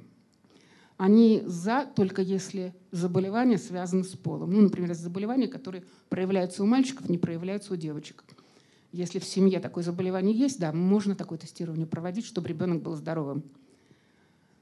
Но тестирование, то есть дети на заказ, пока что генетики против и общество против. А как будет дальше, мы еще не знаем. А относительно светящихся кроликов, ну почему бы нет? Общество гораздо меньше против. Здравствуйте, у меня вопрос по генетике пола. Угу. Как известно, что часть а, населения, вида человек, а, меняют пол Некоторые меняют уже в развитых странах, чувствуют себя там при рождении мальчиками, девочками и так далее. Что генетика говорит по этому вопросу? Это уже бизнес, реклама и так далее. Ну, есть э, генетические нарушения, когда пол ребенка определить очень трудно. Когда он рождается с половыми органами какими-то промежуточными. Это э, результат э, изменения хромосом или мутаций, которые ну, например, есть ген, который переключает развитие зародыша по мужскому типу. А что он делает? Он синтезирует белок, этот белок э, включает группу генов, и дальше эти гены включают другие гены. Вот если в этом каскаде имеется нарушение, то получается ни мальчик, ни девочка. И вот э, в историях на эту тему есть упоминание о том, что сержант английской армии родил ребенка. Ну, он был с виду сержант, а на самом деле женщина. У спортсменов ввели тестирование на хромосомный пол, а потому что женщины в атлетических видах спорта, которые побеждали, среди них повышенная доля мутантов, ну, хромосомных нарушений, когда у них хромосомный пол мужской, а внешне они женщины. То есть такие нарушения имеются. Другое дело, надо ли делать операцию по перемене пола или нет. Иногда действительно надо, потому что человек э, и гормонально, и по каким-то еще особенностям, и по психологическим считается себя принадлежащим к другому полу. Но мне кажется, что есть какая-то мода на эту тему. И если человек приходит и говорит, что он там слон или что он Наполеон, никто не стремится сделать ему операцию по перемене в слона. Э, то есть нужна очень э, кропотливая работа по э, оценке, нужно ли это человеку делать такую операцию или это прихоть. И это тоже вопросы этики. Скажите, пожалуйста, что генетика говорит о деменции и о старении? Существует несколько видов распространенных в пожилом возрасте деменций – Например, болезнь Альцгеймера. Есть деменция другого типа. Болезнь Альцгеймера, ну, вы, может быть, слышали, у президента Рейгана было это заболевание. э, вот из известных пациентов с, этим, с этой болезнью, она начинается обычно после 60 лет, когда человек постепенно начинает забывать, не может делать обычные действия, которые он мог делать раньше, там, причесываться или чистить зубы. Он не помнит, что происходило, он может 10 раз пообедать, потому что он не помнит, что он обедал. И это заболевание ведет э, к смерти через несколько лет. Есть семейные формы болезни Альцгеймера, когда заболевание начинается гораздо раньше, уже в 40 лет может, может начаться. А мой коллега Евгений Иванович Рогаев исследовал таких пациентов и 30, а, э, сколько, 20, 20, больше 20 лет назад нашел мутации у пациентов с болезнью Альцгеймера, в этих, э, с семейными формами, когда в семье есть несколько больных. Это значит, в семье имеется мутация, которая ведет к болезни Альцгеймера. Он нашел три гена, мутации в которых приводят к болезни Альцгеймера рано или поздно. А при этом он рассказывал такую деталь, что он подготовил статью со своими коллегами. И среди пациентов у одного была мутация, но не было никаких симптомов заболевания. Однако пока статья дошла до публикации, у него появилась болезнь Альцгеймера у носителя этой мутации. Да? То есть вот эта мутация практически 100% гарантирует, что рано или поздно болезнь разовьется.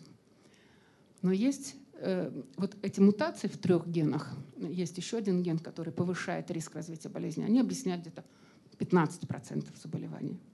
А остальные называются, ну, может быть, 20. Остальные называются спорадическая форма.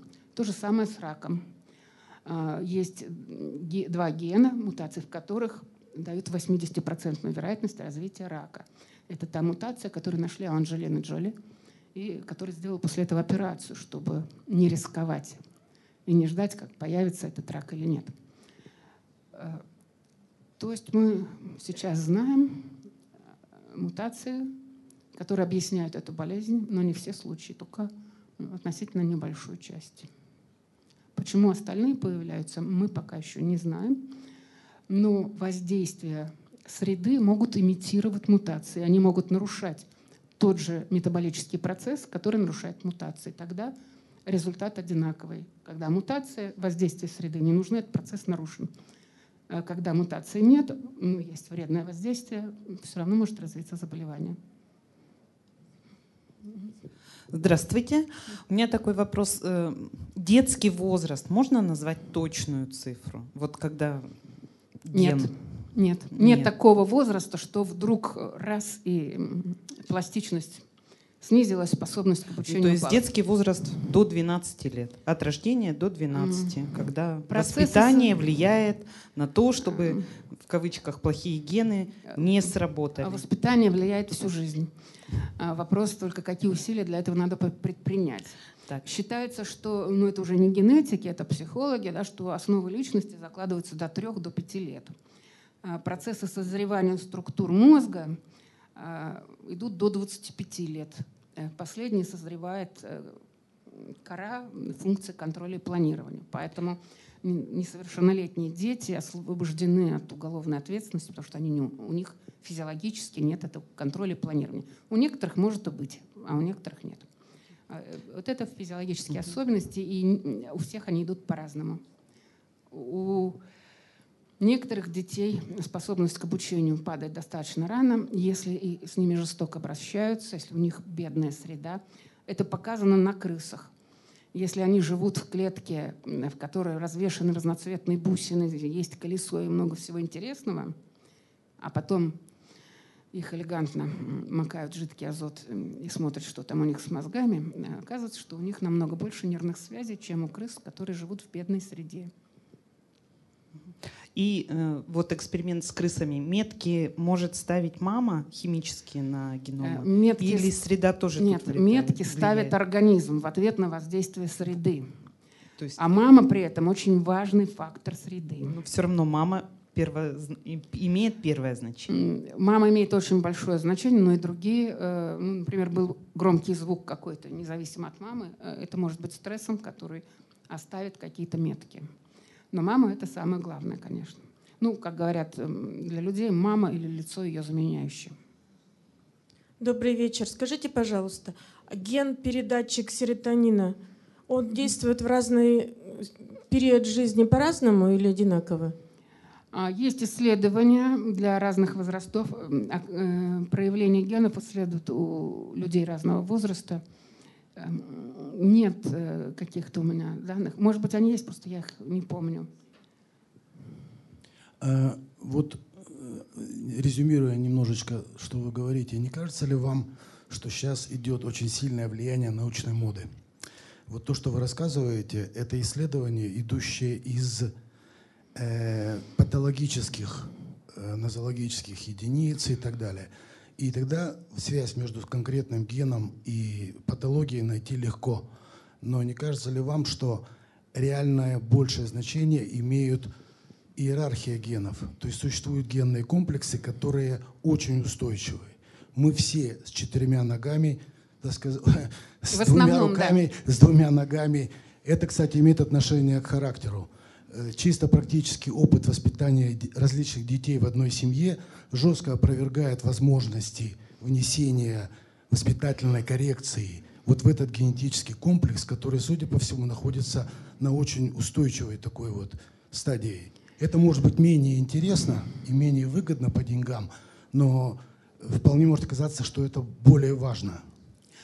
А, спасибо за интересный вопрос. Я приведу такой пример. Есть такое нарушение дислексии, когда ребенок не может научиться читать. А, ну, до нескольких процентов детей в классе могут э, иметь такую особенность. Или ему более трудно учиться. Известно, что для части, по крайней мере, случаев дислексии имеется генетическая основа. Найдены гены, связанные с этим. Это гены, которые влияют на координацию движений глаз – если ребенок не может проследить строчку, то, естественно, он не может читать. Есть и другие нарушения, там, нарушения слуха, э, когда он не может фонемы различать и э, не может их увидеть, э, когда читает, их воспринять. Значит, можно ли исправить это, если есть генетический дефект? Есть дети, которые не умеют читать, у них, им ставят диагноз дислексия, но там могут быть другие причины. Например, потребление алкоголя матерью во время беременности.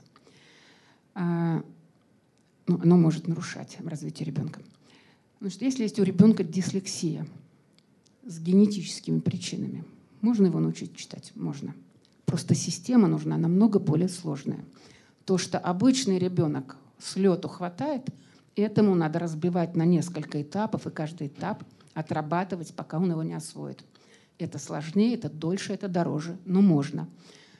А вообще, с моей точки зрения, как генетика – заболевание – это такое проявление э, генов, для которого мы не смогли найти подходящую среду.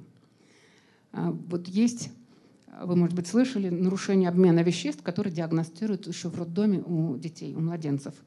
Например, фенилкетонурия.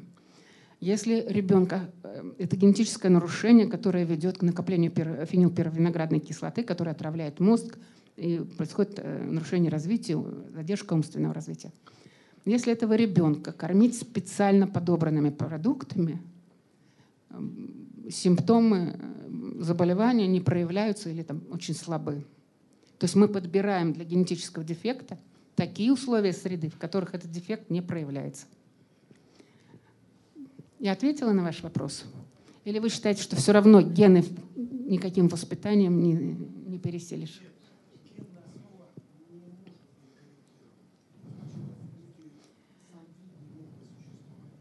Ну, то, что касается рук и ног, да, если руки и ноги не отрезать, они будут. Но если ребенка, например, не учить ходить, хотя генетически он может ходить, его ноги не будут приспособлены для ходьбы. Если его не учить говорить Маугли, он не будет говорить, хотя с генами все в порядке.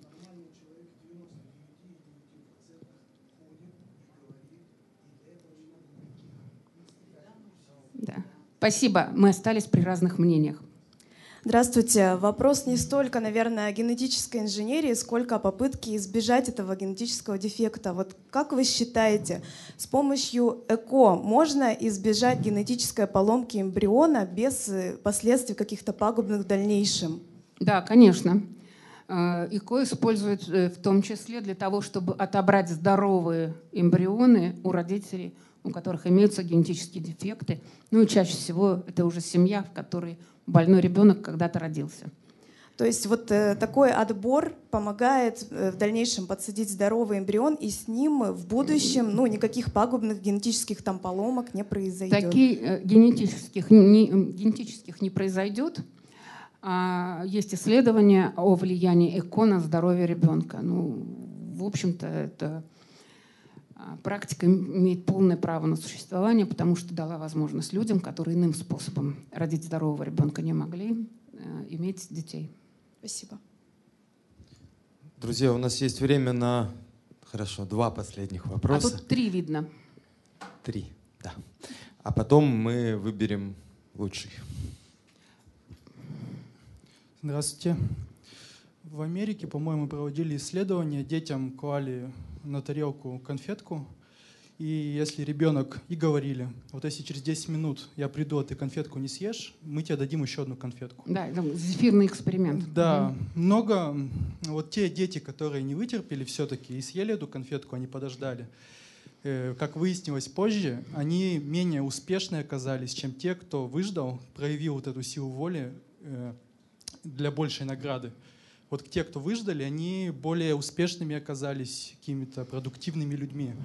Вот так вот отсюда вопрос, как гены влияют на успешность вот такой обобщенный. Э, гены влияют на успешность независимо от этого эксперимента, который был подвергнут э, критическому разбору.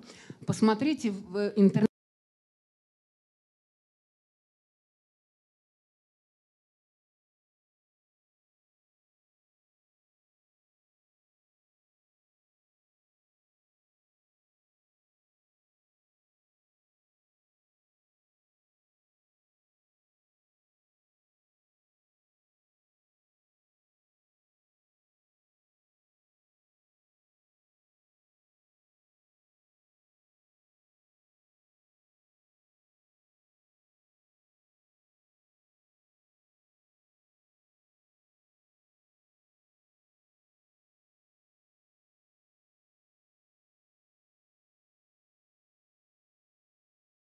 Идете обсуждение о том, что эксперимент был не вполне корректен. И вообще не ясно, надо ли учитывать его результаты. Хотя гены на успешность, конечно, влияют. Они э, влияют на особенности нервной системы, ну, например, способность концентрации внимания. Влияют. Существуют исследования, которые бы показывали, что тот или иной набор генов позволяет выявить склонность или предрасположенность человека к тому или иному виду занятий. Например, вот с этим набором генов человек будет успешен в физкультуре и спорте, с этим набором в математических дисциплинах, еще с каким-то в рисовании или э, чтобы э, на ранней стадии профориентацию провести. Да, такие исследования есть. Но здесь есть одна тонкость. Когда выявляют ген, связанный с каким-то там признаком, в том числе спортивными успехами, Э, его выявляют при сравнении двух групп людей, которые по этому признаку отличаются. То есть у одних лучше, у других хуже. И нашли, по каким генам они различаются. Вот эти гены связываются с признаком. После этого начинают, как делают это фирмы разные, строить прогноз для отдельного ребенка. А у ребенка, кроме этого гена, еще 20 тысяч других. И, может быть, вот эти 20 тысяч других этот эффект полностью перекроют. Мы не можем этого сказать. Слишком много переменных. Поэтому такие гены есть, но давать индивидуальные прогнозы на их основе, когда эффект там, на 3% выше или ниже, я считаю необоснованным. Можно я дам микрофон? А, вот. Извините, я хотел сказать,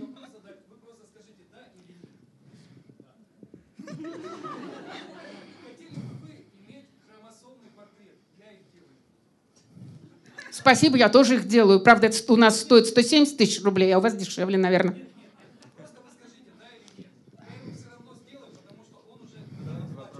Спасибо. Я тогда потом в интернете, не отвечаю, посмотрю. А подскажите, пожалуйста, существует ли возможность человека влиять на блокировку генетической склонности к онкологии? И существует ли какая-то связь между расой и подверженностью онкологии? Да. Только не между расой, а между определенными этническими группами. Расовые группы слишком большие. А мутации, связанные с разными заболеваниями, например, тем же раком груди, у разных народов могут быть разные. То есть там разные частоты. У одного преобладает одна, у другого другая. Можно ли блокировать их действия? Недавно появилось очень интересное исследование. Мы привыкли к тому, что моногенные заболевания, ну, такие как фенилкетонурия или дальтонизм, или еще там гемофилия, например, ну, сломан ген, будет болезнь, 100%. А сейчас, когда читают ДНК у тысяч людей, а, нашли 13 человек, вот когда собрали множество исследований, там действительно там сотни тысяч людей, нашли 13 человек, имеющих вот такие мутации, но никаких болезней у них нет. То есть у них мутация с точки зрения генетика вот просто убийственная, ну, должна быть болезнь, а ее нет. Мы не понимаем, почему. А, то есть это проявление мутации. Некоторые, вот как при раке груди, 80% проявляются как болезнь, а 20% мутацию имеют, не болеют. А моногенные вот эти заболевания, к которым мы привыкли, ну там, видимо, 99 и множество девяток после запятой проявляются как болезнь, а какие-то уникальные люди не болеют. Относительно рака груди, вот такой случай, как у Анджелины Джоли, я не знаю, что можно сделать, но вести здоровый образ жизни, поддерживать нормальный вес, не курить.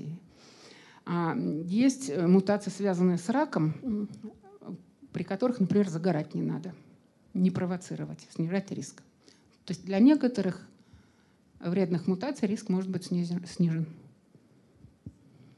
Скажите, пожалуйста, изучаются ли особенности генетической структуры людей, чьи родители принадлежат к совершенно разным расам? Да. Они называются на языке генетиков метисы. А процесс, вот такой брак называется метисация.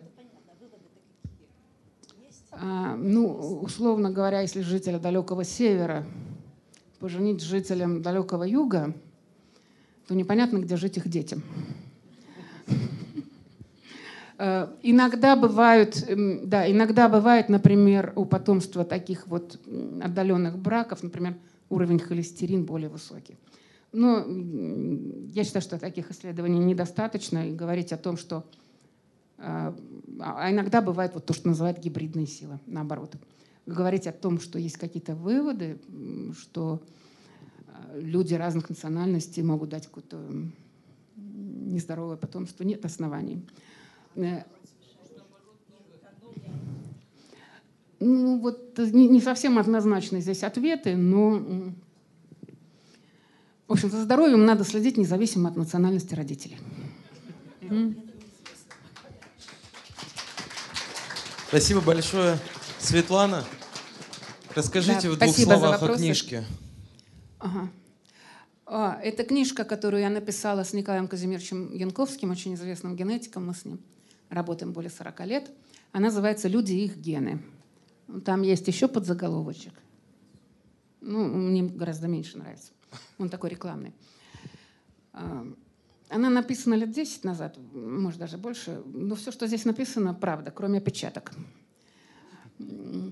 Кто хочет узнать о том, как работают гены, с тех пор появилось много нового. Я надеюсь, скоро напишу другую, такую же маленькую книжечку. Но просто длинно это читать некогда. Я э, хочу вручить эту книжку вопросу, который мне очень понравился. Можно вам? Хотите? Теперь вы. А я эту книжку отдам за вопрос про то, можем ли мы сами изменить наши гены. Он мне очень понравился своей простотой, ну и вашим на него ответом. Это вам. У нас есть еще одна. А у нас есть еще одна для самого молодого участника. Где он? Где у нас самый молодой участник? Кто самый молодой? Все разбежались. Убежал. Был, был молодой человек. А, вот, вот. О, это вам.